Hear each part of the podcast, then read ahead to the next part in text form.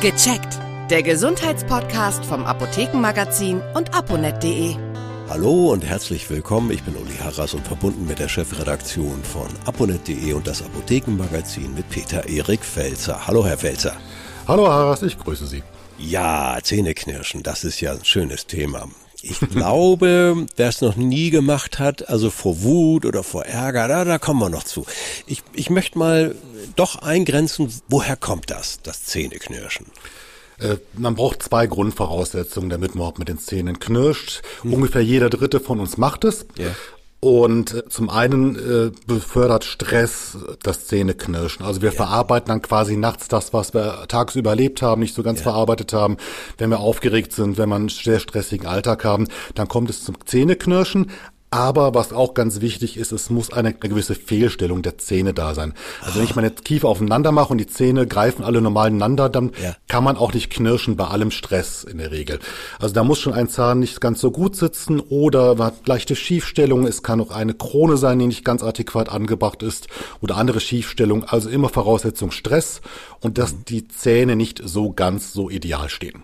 Das kann ja richtig unangenehm sein, wenn man es merkt, aber manche merken es ja auch gar nicht, dass sie so im Schlaf anfangen zu, zu, zu knirschen. Ähm, woran kann man das noch merken, dass man eigentlich Zähneknirscher ist, aber oder Knirscherin? Gibt es da noch andere Symptome?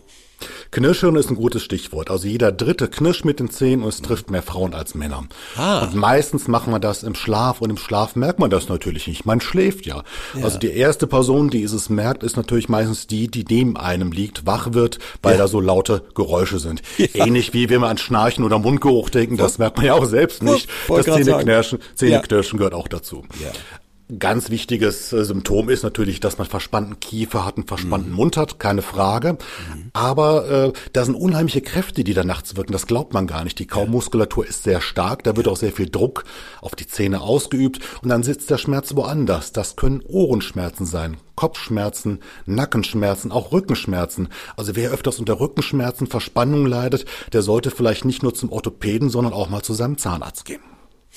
Ja, und dann ist man beim Zahnarzt, hat den Verdacht mhm. auf Zähneknirschen. Und wie kann der helfen?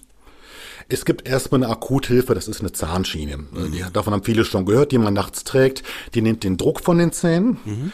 Und äh, weil die Zähne werden ja sehr stark belastet, die Zähne selbst werden abgenutzt. Ja. Das kann richtig gefährlich werden. Es kann auch durch die Belastung zu Zahnfleischbluten, Zahnfleischentzündungen kommen. Das kann richtig dramatisch werden. Ja. Aber diese Schiene nimmt von heute auf morgen die Belastung, also die Kraft weg und um äh, den Bettnachbarn auch zu erfreuen, auch den Lärm weg. ja. Dann haben wir natürlich zwei Sachen angesprochen, die notwendig sind, dass überhaupt Zähneknirschen auftritt. Also wenn man Stress hat, muss man natürlich, sollte man versuchen, diesen Stress zu mindern. Da kann man meditativ arbeiten, Entspannungstechniken wie Yoga machen, aber da können auch manchmal pflanzliche Arzneimittel helfen, die beruhigend und schlaffördernd wirken. Lavendel, Melisse, Hopfen zum Beispiel, Johanniskraut, die bringen da was. Ja. Die zweite Voraussetzung war ja, dass die Zähne nicht ganz richtig sind. Also sollte ein Zahnarzt sich schon mal die Zähne anschauen. Vielleicht muss ein Kieferorthopäde eingreifen, damit mit äh, Zahnspange die Zähne wieder richtig stehen. Oder der Zahnarzt schaut sich auch die Plomben an, die Prothesen, die Krone, ja. also alles, was künstlich drauf ist, ob ja. das alles auch richtig sitzt und das wird dann bei Bedarf auch korrigiert und auch damit kann man das Zähneknirschen beseitigen.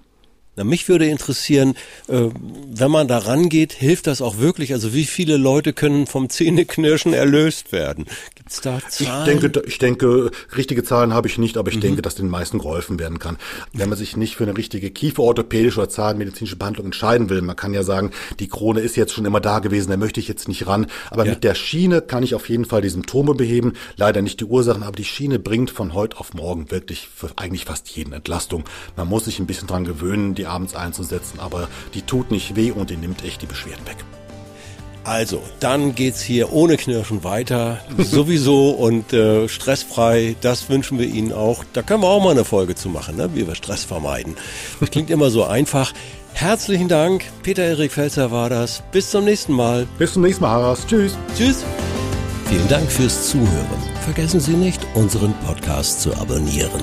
Und viele weitere Tipps und Informationen für Ihre Gesundheit lesen Sie online auf www.aponet.de und alle 14 Tage im Apothekenmagazin, das Sie kostenlos in Ihrer Apotheke bekommen. Bis nächste Woche zur neuen Folge von Gecheckt. Der Gesundheitspodcast vom Apothekenmagazin und aponet.de.